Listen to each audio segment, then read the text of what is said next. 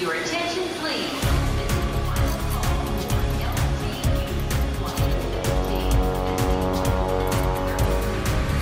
A hora dos portugueses. Em dia de distribuição de cabazes de alimentos e missa, seu Queiroga é sempre o primeiro a chegar. O português, que nasceu na região de Boticas, logo começa a organizar a fila. Ele é o responsável pela Irmandade do Santíssimo Sacramento Santo Antônio dos Pobres, que, em reconhecimento pela ajuda aos necessitados, até já ganhou a Ordem de Cristo, a mais alta comenda da corte de Dom João VI há 53 anos no Rio de Janeiro e tenho uma loja de móveis antigos, móveis de, de antiguidades, bem aqui ao lado do salão.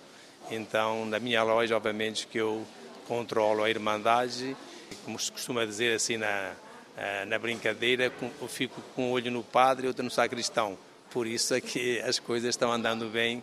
Porque se você não tiver presença né, do provedor, que é o meu caso aqui na Irmandade, o provedor é o presidente da instituição. As pessoas cadastradas no programa trazem carrinhos para levar as doações. Elas recebem uma senha e entram primeiro para assistir à missa. Senhor esteja convosco. Ele está no meio de. Estes encontros cheios de esperança e fé acontecem na última terça-feira de cada mês, na esquina da Rua dos Inválidos, endereço da histórica Igreja de Santo Antônio dos Pobres, que mantém as características originais do estilo neoclássico. É um ponto turístico pela beleza do prédio, das imagens restauradas e do piso de vidro, a mostrar o original, de 1811.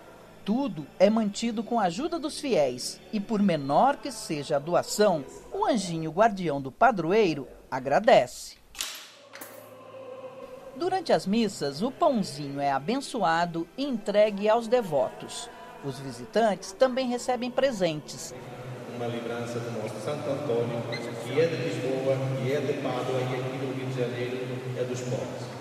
Esta linda imagem de Santo Antônio conferiu à nossa equipa o título de Amigos da Irmandade.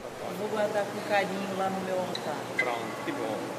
Após a missa, todos vão para o salão tomar o pequeno almoço. Gente que acordou de madrugada, que veio de longe e com fome. E esse cafezinho aqui, depois de levantar cedo? Nossa, mãe, ó, como me levantou astral esse café. Muito bom. Hoje foi um dia que eu não tinha nem pó de café, fazer café em casa. As roupas estão separadas e então começa a distribuição dos cabazes.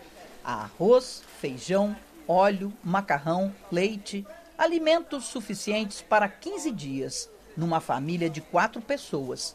Queiroga, a mulher Ana Maria e o padre Geraldo participam diretamente da entrega. De tal modo que seja possível distribuir somente nesta comunidade 150 cestas, pesando aí 13 quilos cada uma, o que dá em torno de mais de duas toneladas de alimentos por mês. O que, que significa esse alimento aqui Muita na sua coisa. vida? Muita coisa para mim, para minha família e de setos, tá? Ajuda um pouco a minha sogra, a minha tia, as crianças que tem lá também, muita criança.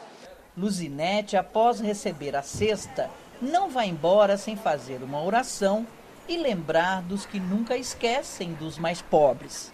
Onde eu já pego a minha bolsa aqui, eu sento ali fora e já agradeço a Deus por eles e por mim.